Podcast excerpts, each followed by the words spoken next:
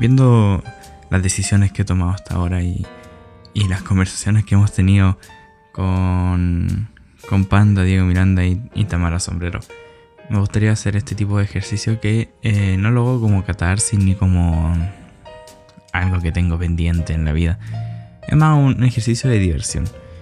Me imagino mandando una carta hacia el pasado, hacia unos 4 o 5 años atrás, eh, viendo cómo todo ha cambiado, viendo las decisiones que tomé, los errores, las victorias y todas esas cosas que eh, me gustaría comentar con ese, con ese Jensil del pasado. Ahí empiezan las paradojas temporales de no, pero es que si le dices puede que no suceda. Exactamente, es la parte del juego.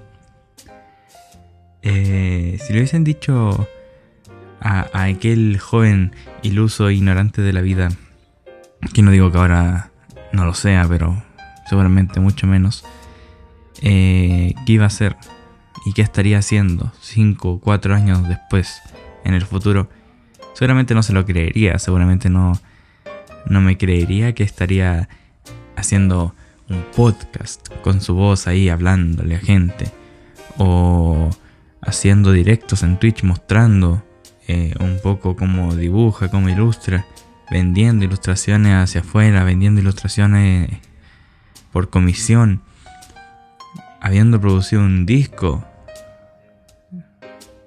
siguiendo con, con, con sus pasiones, con sus con aquel arte que tanto le gusta hacer.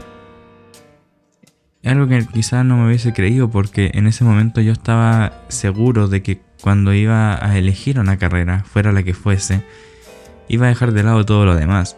En algún momento lo hice, lo comenté. Y cuando lo hice fue desastroso, fue la catástrofe. En algún momento me di cuenta que no debí hacer eso. Y fue tarde. Por eso me gustaría eh, un poco entregar ese mensaje. Y lo hemos entregado a lo largo de las tres horas que llevamos conversando, entre comillas. De que no, ese, esa carrera que, vas a elegir o ese, ese trabajo que vas a hacer no te limita. No eres unidimensional, por decirte. Si te gusta cocinar, bailar, hacer teatro, hacer deporte, jugar videojuegos de manera como una forma de, pasión. Te gusta compartir, vivir con esa actividad a tu lado. Es parte de ti. No tiene por qué dejarlo. No tiene por qué alejarse. No tiene que ser ese. No lo hacía cuando chico, pero luego. No tiene por qué, porque al final esas cosas son, son parte de ti, son, son parte. te ayudan a expresarte. No, quizá no eres la persona que le gusta estar hablándole a un micrófono o estando frente a una cámara. Pero si te gusta eh, cocinar y hacer que la gente cuando pruebe sus platos se enamore. Y eso es lo importante, esa esencia que te hace, te hace calentar el pecho. Son las cosas que uno tiene que mantener. Porque son las cosas que te mantienen vivo y te mantienen humano. No es tan importante. Yo sé que hay mucha gente que, que le pasa, a mí me pasó, que era una decisión ultra importante, la mayor decisión de la historia de la vida. Y no lo es, francamente no lo es. Más adelante te das cuenta que no lo es y, y si te toca elegir y elegiste mal, lamentablemente se toma otra decisión y se sigue adelante. No es el fin del mundo. He visto destrucción, he visto catástrofes con gente que ha tenido que cambiarse, con gente que ha tenido que congelar, con gente que ha tenido que... Y así, y mí también mi propia situación. Donde en algún momento del, de, ese, de ese trámite, ese trayecto, te toca eh, ese, ese sentimiento de aquí se acabó, aquí todo muere, cuando no es así. Lamentablemente tenemos esa ese éxito, entre comillas, de no, le fue bien en todo, es exitoso. No es así. Es una parte. Es una parte de. Y hay que tenerlo bien claro. Para que cuando pase algo, por X cosa, ni siquiera tiene que ser por porque no te dio o algo así, que es como son frases como típicas. Sino, por ejemplo, esto mismo. Estamos pasando por una pandemia mundial.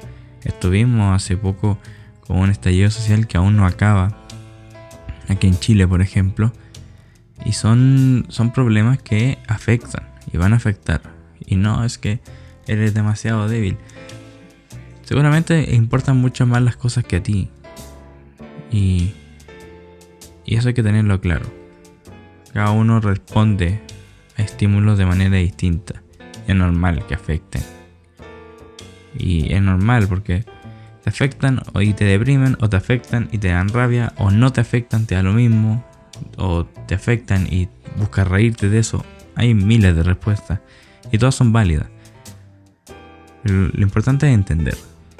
Es entender y comprender que el proceso es, duro y siempre te dicen que no, que esto es, difícil y todo, pero no es difícil en el sentido en que nosotros lo entendemos, sino es difícil en el sentido de que estamos aprendiendo recién a tomar decisiones y hacer todo mientras lo estamos haciendo. Y eso es lo complicado. Estoy trabajando ahora editando videos, editando audio, eh, haciendo gráficos. Estoy ilustrando para gente, para mí. Estoy tocando y estoy programando a la vez, estudiando. Y eh, todo eso parte de mí y es lo importante. Cuando dije voy a estudiar ingeniería, dije voy a ser ingeniero y pum, se acabó. Y eso fue lo que destruyó todo lo que había en, en mi mente, en mi como visión. Porque todavía ni siquiera sabía lo que era ser ingeniero. Cuando ya me estaba decidiendo por serlo. Y ese es el problema. No es una obligación acercarte al arte o al deporte. Deporte separando obviamente de hacer ejercicio, quizás eso es un poco más. Eh, pero sí son prácticas que nos hacen un poco, son parte de nuestra cultura y de nuestra humanidad. El arte yo obviamente lo veo porque de deporte poco sé, ya hablaremos de eso.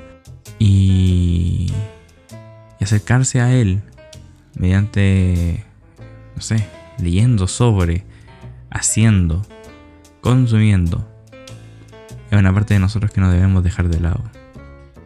Y si en algún momento hiciste, vuelve.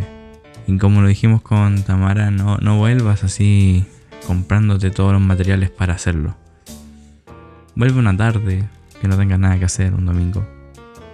Y haz. Y si te va bien, date por pagado. Nos quedan muchas conversaciones aún, así que nos vemos en el siguiente episodio. Postdata. Todo va a estar bien. A pesar de todo lo que sufriste, todo va a estar bien.